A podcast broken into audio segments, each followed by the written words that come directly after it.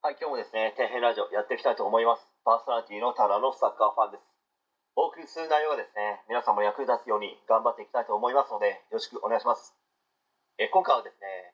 勉強ができない、やらない、苦手な人にとっては、やっぱり対面式の塾は必要ですねという話について、まあ、ちょっと語っていきたいと思うんですけど、まあ、これからはですね、もっと映像を使った授業が当たり前になっていき、まあ、自分で勉強ができる人はですね、参考書や問題集を併用しながら、インターネットの回線を通じて、まあ、勉強するというスタイルは、もう主流になるかもしれないですね。まあ、わからない部分があったならば、オンラインで聞けばいいだけですし、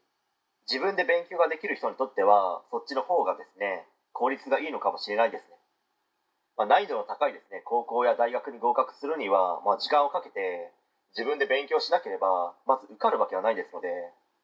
まあ、自分で勉強ができる人はそれでいいと思います。しかしですね、勉強ができない、やらない、苦手な人はそもそも勉強するというですね、習慣自体が身についていないわけですので、まあ、なかなかそういうわけにはいかないのかなと。まあ、勉強ができなかった、しなかったですね、自分の立場、目線から語りますと、まず映像授業は何回も見れるというのはメリットかもしれないです。けど、やっぱりですね、やった気になったり、できた気になったり、やったふりをしていたり、それとすぐに飽きるんですよ。まあ、個人的にはですね、普通の授業に比べればいいのかなと思います。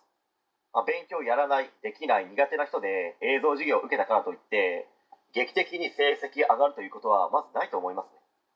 勉強が苦手な人で成績を上げるために必要なものは、基礎レベルの内容の徹底的な反復が必須なわけですので、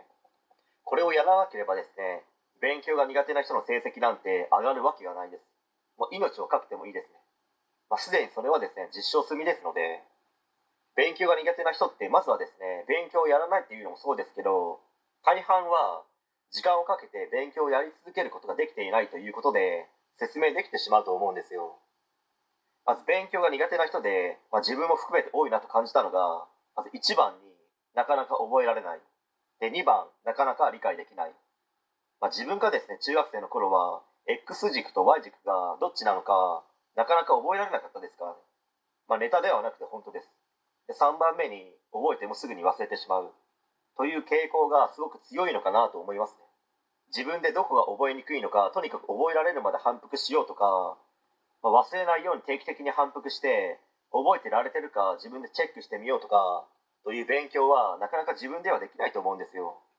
まあ、そういった意味では対面式の塾というのは、まあ、勉強が苦手な人のためにはまあ、存在し続けなければですねいけないのではないかと、まあ、自分は思いますけどね、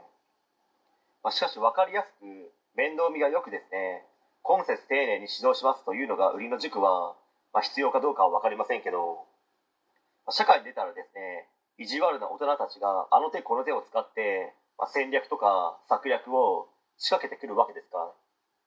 まあ、子供たちにはですね人生を生き抜く術をぜひですね学んでほしいと切に願います。はい。えー、本日は以上になります。ご視聴ありがとうございました。できましたらチャンネル登録の方よろしくお願いします。